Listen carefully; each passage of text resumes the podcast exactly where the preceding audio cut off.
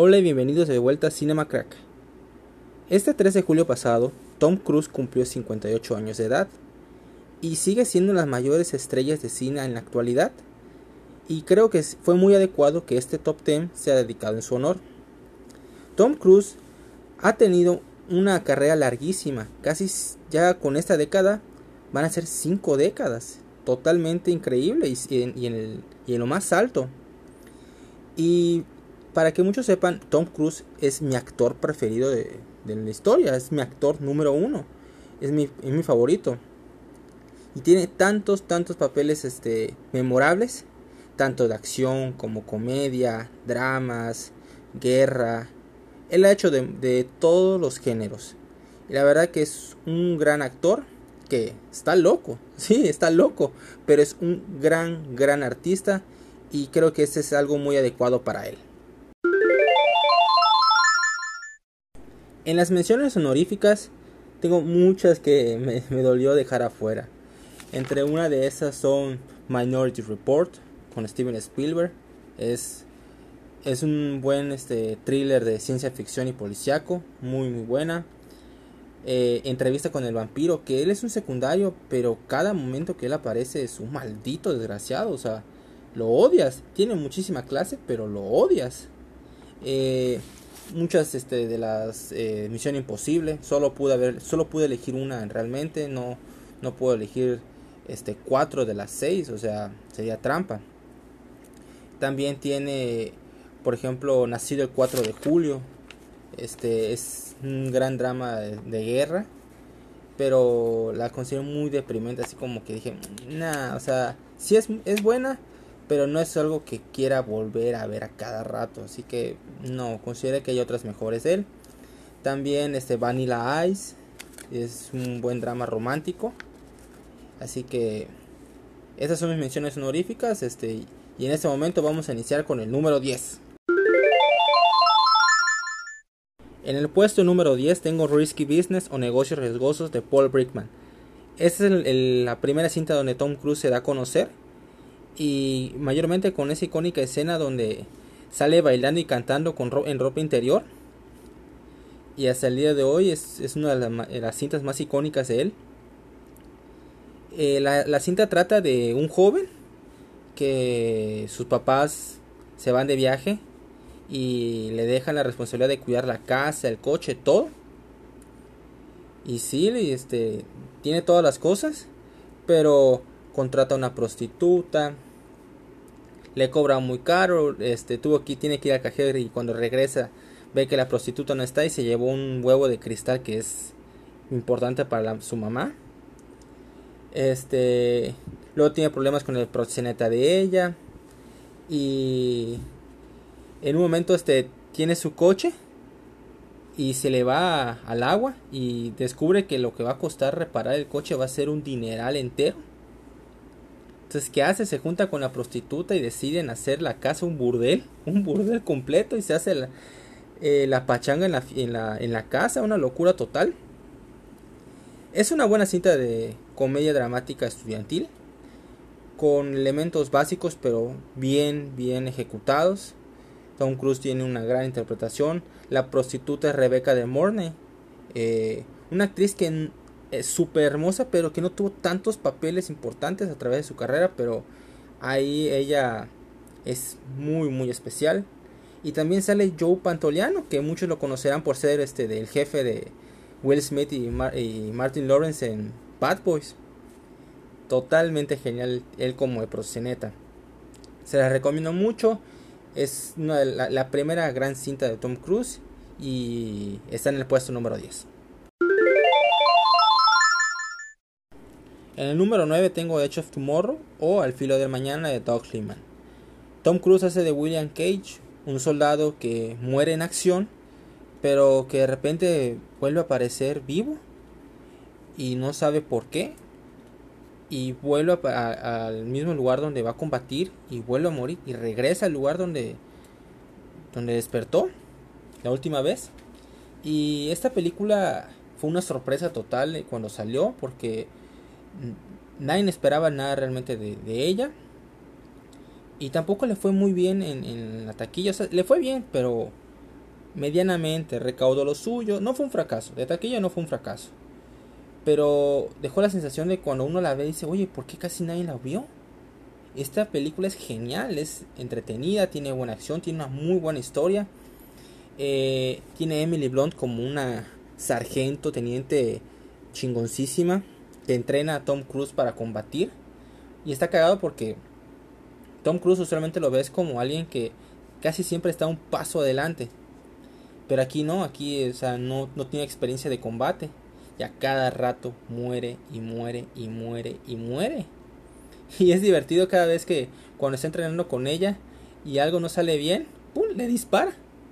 Pero antes de eso le dice, regresas conmigo, regresas conmigo. Y, y te divierte cómo le patean el trasero a Tom Cruise. La premisa de la película fue algo que ya se había hecho antes, y, pero que no se había llevado al mundo de la acción. Y aquí totalmente súper bien ejecutado.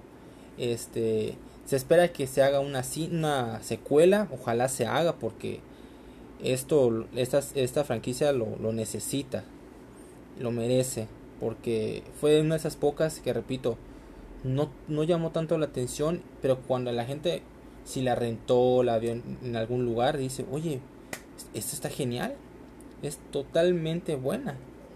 Así que ese es mi número 9. En el puesto número 8 tengo Rayman o mal traducido en español cuando los hermanos se encuentran, dirigida por Barry Levinson y coprotagonizada por Dustin Hoffman. Aquí Tom Cruise hace de un joven hombre de negocios que cuando va, cuando descubre que su papá muere y va a escuchar lo de la herencia, descubre que eh, él, él recibe el coche, pero el resto de la herencia se lo queda a su hermano. Y para él es un misterio porque él nunca había escuchado que tuviera un hermano. Él no sabía nada de un hermano. Y cuando va a buscarlo descubre que está en un hospital y es autista. Y él de cierta forma lo secuestra. Lo secuestra para llevarlo con el abogado y poder cobrar una parte de la herencia. Y es, es un maldito. Pero a través de cómo va viajando con su hermano, eh, se empieza a encariñar. Porque al principio lo, lo, trata mal, no le interesa, lo jalonea, o sea, no lo, no lo cuida, no lo, hace, no lo hace sentir bien. Pero poco a poco va teniendo una mejor relación con él, va descubriendo más acerca de su hermano y vas descubriendo poco a poco la transformación que tiene su personaje. De este hombre frío, codicioso, hace una persona más este, humilde, eh, consciente de lo que pasa y empieza a sentir realmente que él le importa, ya le importa y quiere estar con él, no lo quiere dejar. Este es una buena cinta que muestra que Tom Cruise puede hacer películas serias, de dramáticas. Y creo que aparte de nacido el 4 de julio creo que aquí es donde realmente muestra su lado dramático. Y es, es una muy buena cinta para él. En el puesto número 7 tengo Top Gun. Esta es dirigida por Tony Scott y esta es la verdadera película que pone a Tom Cruise en el mundo. Esta es sin duda la que lo muestra como una superestrella total. Hace de Maverick un piloto intrépido y muy temerario, peligroso, este, que es mandado a la mejor escuela de pilotos de, Estados Unidos, de la, Fuerza Aérea, que se llama Top Gun, y ahí va a ver a los mejores, a lo mejor de lo mejor, y va a competir por el título de, del mejor estudiante de, de la escuela. Y aquí tiene un montón de elementos muy ochenteros. La, la, música, la música es genial con Take My Breath Away, Danger Zone. igual Mighty Wings, pero especialmente Danger Zone. La, la, simple eh, letra de Danger Zone suena muy estúpido, totalmente estúpido, pero es genial, te, te emociona, es increíble. Este, su rival Iceman. Ay, ese Val Kilmer ahí igual se da a conocer, porque ya había hecho anteriormente una comedia, pero aquí es donde también Val Kilmer se muestra como un actor, este, como una estrella. Y las escenas de, de combates en, en, los jets es totalmente real, no es computadora, eh, son grandes secuencias de acción. El, al final cuando se están enfrentando a los soviéticos, el drama se, se palpa. De hecho, eh, en la cinta, para hacer las, las, escenas de acción, los actores eh, no pilotean, obviamente. Entonces lo que ellos hacían era que la cámara mirara nada más a la cara, no mirara las manos. O sea, no se veía en la cámara que ellos tomaban el mando y con eso disparaban. Hacían acercamientos, pero no eran ellos.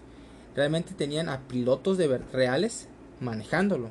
Entonces, en un lado estaba el actor y del otro lado estaba el verdadero piloto que, que manejaba, hacía las acrobacias y todo eso. Y decían algunos actores que cuando terminaban de, cuando bajaban, pues vomitaban o estaban este, choqueados por la, intensa velocidad que, a la que iban. Este es totalmente genial. Es la primera colaboración de Tom Cruise con, con Tony Scott. Y es totalmente icónica.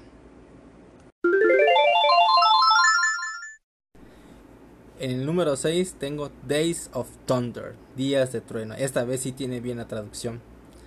Eh, dirigida por Tony Scott. Y esta es este totalmente es Top Gun, pero en coches de NASCAR es casi la misma primicia, pero es más trillada que la anterior. Y no me importa, la amo, me encanta. La música de Hans Zimmer me emociona. De hecho, tengo el, soundtrack. El soundtrack es genial, de mis favoritos.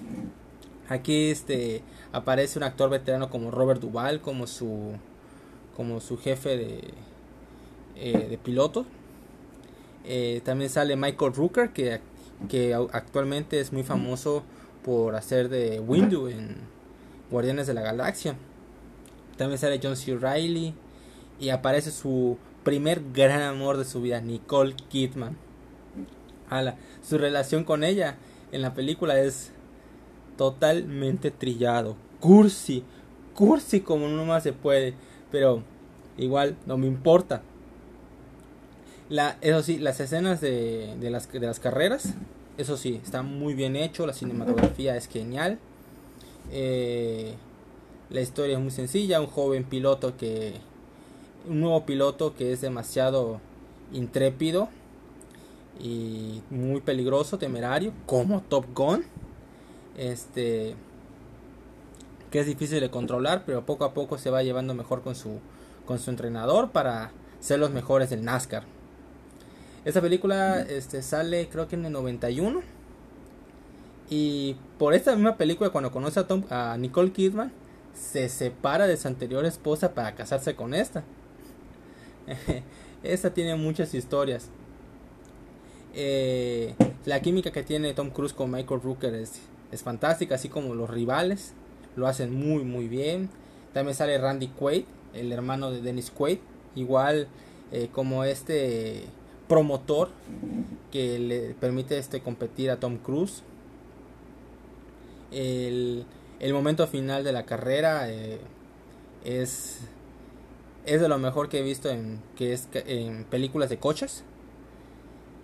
Así que sí, o sea, tiene muchas cosas trilladas esta película, pero a pesar de ellas me encanta, es, es fantástica. No es, no es una gran película, no lo es. Pero que te entretiene, lo, puedo volver a ver un chingo de veces y no me aburro. Muy bien, ahora entramos a las mejores 5 de Tom Cruise. Y ahora les voy a decir cuál fue la que metí de la, toda la franquicia de Misión Imposible. Y es la última, la de Fallout o Repercusiones. Esta es dirigida por Christopher McQuarrie, que ya había trabajado anteriormente en la quinta, que era Rogue Nation, y que ha vuelto a trabajar con él en, Jack Richard y en otras cintas que él ha hecho. De hecho, también él va a dirigir la séptima y octava de, Misión Imposible. Y aquí es una continuación directa eh, de la anterior, cosa que no había pasado en la franquicia. Nunca habían hecho una continuación directa de una historia a la otra. Y la verdad que aquí me, fascinó, la vi en el cine. Y cada momento de acción me tenía el filo de la butaca. Me, me impresionó el, el hecho de que siempre me impresiona el hecho de que estas cintas sean prácticas, o sea, son reales. Obviamente tienen cables para protegerse, pero no es nuestra computadora. Son muy pocas las escenas que son una computadora. Tom Cruise aquí tuvo que aprender este a manejar un helicóptero. Lo tuvo que aprender en tiempo récord. Igual este antes de hacerla hizo un montón de saltos Halo. Que ese salto que es este son saltos muy muy altos que se usan para para infiltraciones de combate. Este esa escena igual es real. El salto es impresionante. Dicen que si no lo haces bien te puedes desmayar en el momento. Y él entrenó para ello. La escena de donde está con la motocicleta corriendo este en sentido contrario donde está el arco del, triunfo de París. Impresionante. Igual donde se suelta del helicóptero. Ese, ese fue el momento más cabrón que sentí en la película cuando se suelta dije, no mames, este cabrón se atrevió a hacer esa mamada. Y salió bien. Y si, y si algunos tienen la posibilidad de tener el, el, el Blu-ray con la edición especial, pueden ver este el detrás de cámaras, cómo hizo cada escena. Y, y te das cuenta de la, del compromiso que tiene y la locura también de hacer todo esto para entretenernos. Y esta es la que tiene tal vez las mejores escenas de acción. Y eso que las otras igual, o sea, la franquicia en sí es fantástica. Siempre mejora con cada película, excepto la 2. La 2 es, es así como que la más baja de todas. Pero todas las demás son un salto adelante a cada rato. Y no puedo esperar para cuando salga la séptima y la octava. Y, y ya Tom Cruise tiene 58 años, o sea, pasando a los 60 va a seguir haciendo ese tipo de locuras impresionante. No se había visto un artista como él en lo que se refiere a escenas de peligro y de acción desde Jackie Chan. Desde Jackie Chan. Y realmente que aquí entre toda la franquicia es la que mejor, mejor lo ha hecho. En el número 4 tengo Colateral de Michael Mann. Eh, Aquí trata mayormente de Jamie Foxx, que él es un taxista. Que desde un inicio ves que él tiene aspiraciones, que tiene un buen auto, tiene su, su propio negocio y de repente una noche recibe a un nuevo pasajero. Y ese nuevo pasajero es Tom Cruise. Y le pide que lo lleve a ciertos lugares que le va a pagar muy buen dinero por todo ese trabajo. Y en un principio el tipo se ve desagradable, como un, una persona más. Tampoco tan agradable, pero poco amistoso, ¿no? Hasta que uno de esos este, puestos donde lo va a dejar, de repente, ¡pum! Le cae un muerto, una persona al, al, taxi. Y, ahí empieza la locura. Empieza, se, se da cuenta que este cabrón es un asesino es un asesino este contratado y cada lugar al que va es para matar a alguien y si no lo lleva lo va a matar y, ahora está en, un dilema el taxista si, si lo sigue haciendo o, hace algo para detenerlo y aquí Tom Cruise se ve totalmente es, es muy amenazante es, es, es un desgraciado total no, no es alguien con el que te quieres meter. Ya había hecho de villano una vez eh, como Lestat en entrevista con el vampiro. Pero él es un villano que sí es detestable, pero te digo, tiene mucho... Tiene estilo. Es así como un romántico, ¿no? pero aquí es aquí él es muy es muy oscuro, él es, es brutal, es muy calculador, sabe lo que hace en cada momento.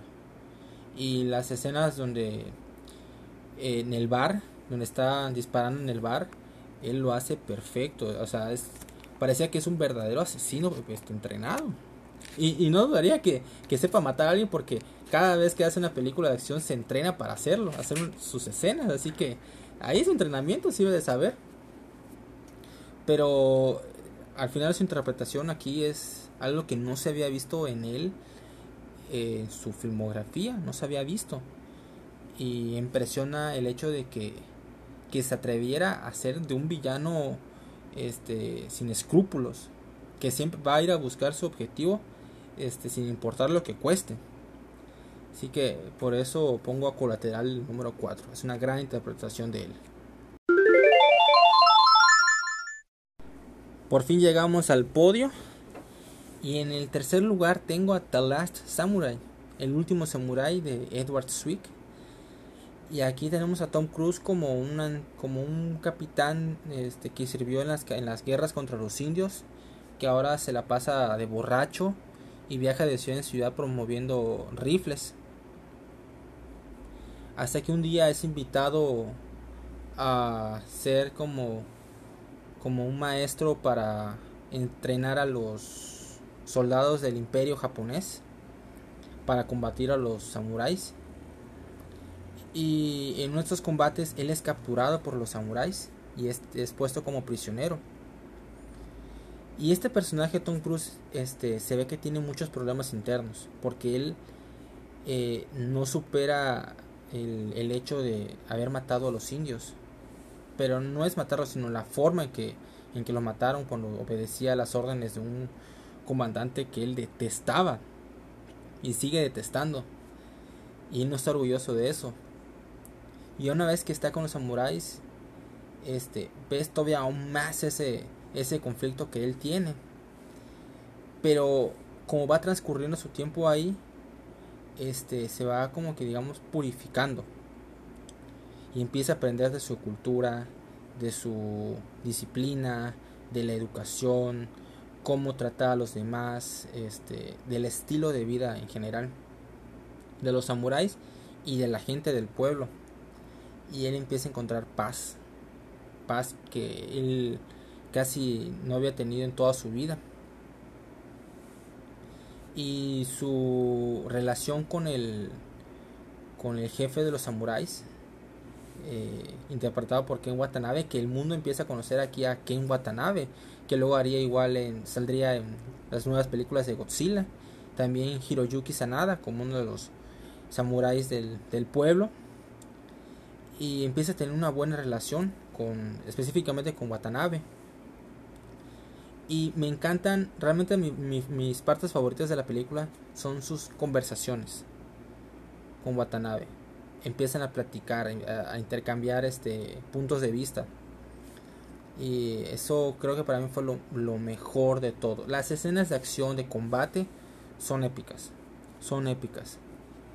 Pero la relación que él tiene con este samurai lo, lo lleva a otro nivel. Eh, también sale aquí Timothy Spall, que es Colagusano en Harry Potter. Como este fotógrafo y, y escritor que que es muy simpático, muy muy simpático. Tom Cruise aquí realmente merecía tener una nominación. No la tuvo, ni pedo. Pero aquí tiene tal vez uno de sus mejores papeles de su vida. Y se les recomiendo muchísimo. Es de mis películas favoritas de toda la vida. De toda la vida. Y más porque algunos saben que a mí la cultura japonesa me atrae muchísimo. No tanto lo del anime y todo eso. Sí me gusta. Pero no tanto como es en sí el estilo de vida. La rectitud, el respeto, este, ser bueno con el prójimo. Ese tipo de cosas me gustan de su cultura. Y aquí te enseñan un poco de eso. Y la verdad que me encanta, me encanta totalmente. En el puesto número 1 y 2 me costó trabajo. Me, resultó muy difícil porque en una este, que es mi película favorita de todos los tiempos, eh, tiene un, casting estelar. Todos cumplen su parte para que sea una gran película. O sea, no solo Tom Cruise, son todos los demás. Y en la otra solo es acompañado por dos. Y él mayormente lleva la carga. Así que voy a hacer esto, me duele, pero en el número 2 tengo a Few Good Men, algunos hombres buenos o Cuestión de Honor, dirigida por Rob Reiner y está acompañado de Demi Moore, Kevin Pollack, Jack Nicholson, Kevin Bacon, Kiefer Sutherland, TJ Walsh, eh, sale una pequeña parte de Cuba Gooding Jr. también, o sea, es un elenco completo, completo. Esa película es una joya de películas de abogados. Y no falla en ningún momento. Tom Cruise hace de este, este abogado joven, talentoso, que va a tener su primer caso en un estrado. Defendiendo a dos soldados eh, acusados de asesinato. Y parece que todas las pruebas se dirigen a eso, que son culpables.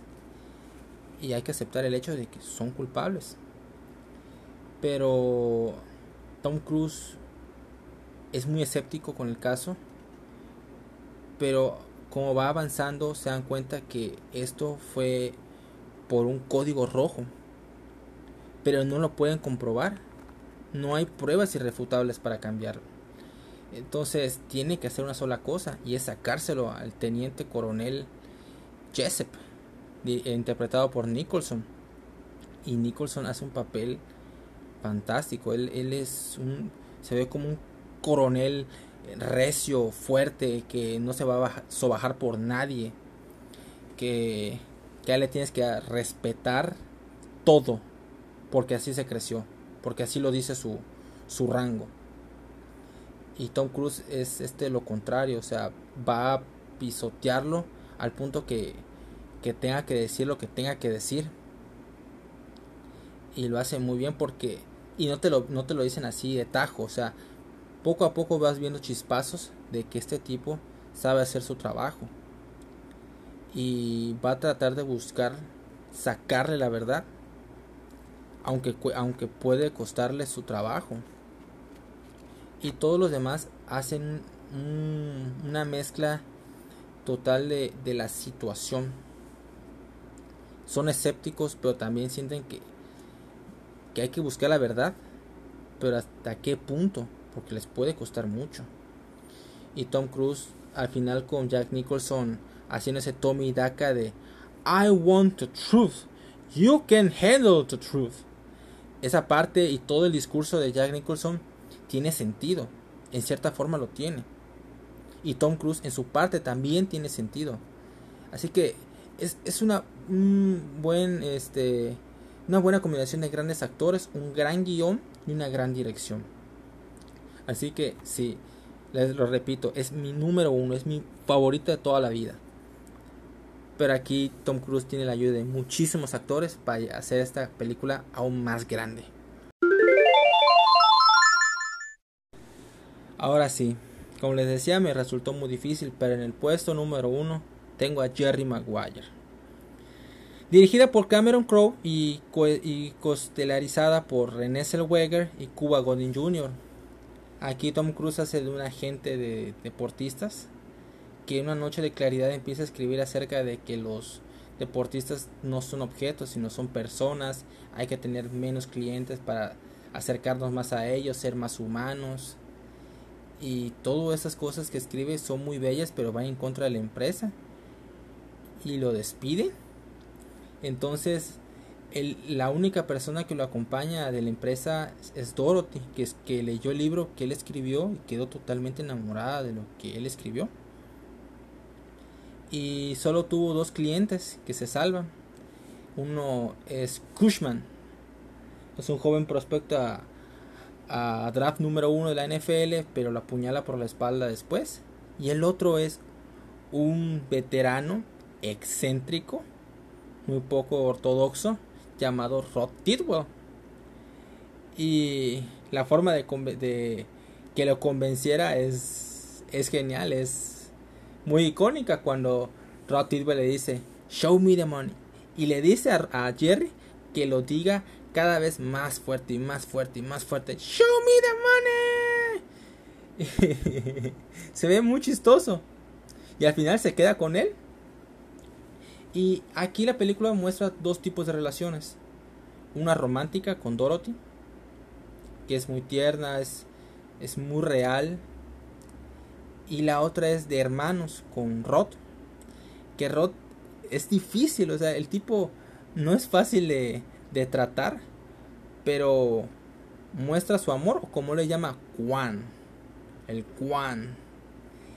Y tiene estos momentos complicados entre ellos dos, pero que tratan de llevar lo mejor posible. Y especialmente una escena donde están en el baño y Tom Cruise está parece que se está deshaciendo personalmente y le pide que lo ayude. Y la frase, ¿no? Help me, help you. Help me, help you. Y nada más Rod se ríe, güey. O sea, no manches. ¿Ves este momento de, de que se está deshaciendo en su persona y nada más te ríes? Es fantástico, es fantástico. Igual, este, estos, estos pequeños momentos románticos que tiene eh, Jerry con Dorothy. Este, por ejemplo, en, en el restaurante mexicano es chistoso porque ella se va al baño para, para, para hablar con su hermana, creo. Y de repente están en el restaurante mexicano y se acercan a los mariachis y empiezan a tocar música triste. Y el otro así como que, qué pedo. Todo avergonzado, ¿no? Y también este después de que pasan su momento juntos y él está a la puerta de la cocina, pero no entra y escucha cuando habla Dorothy con su hermana y escucha que ella dice, lo amo, lo amo. Y él así con cara de que, wow, wow. Eh, igual la relación que él tiene con el hijo de ella, muy tierno.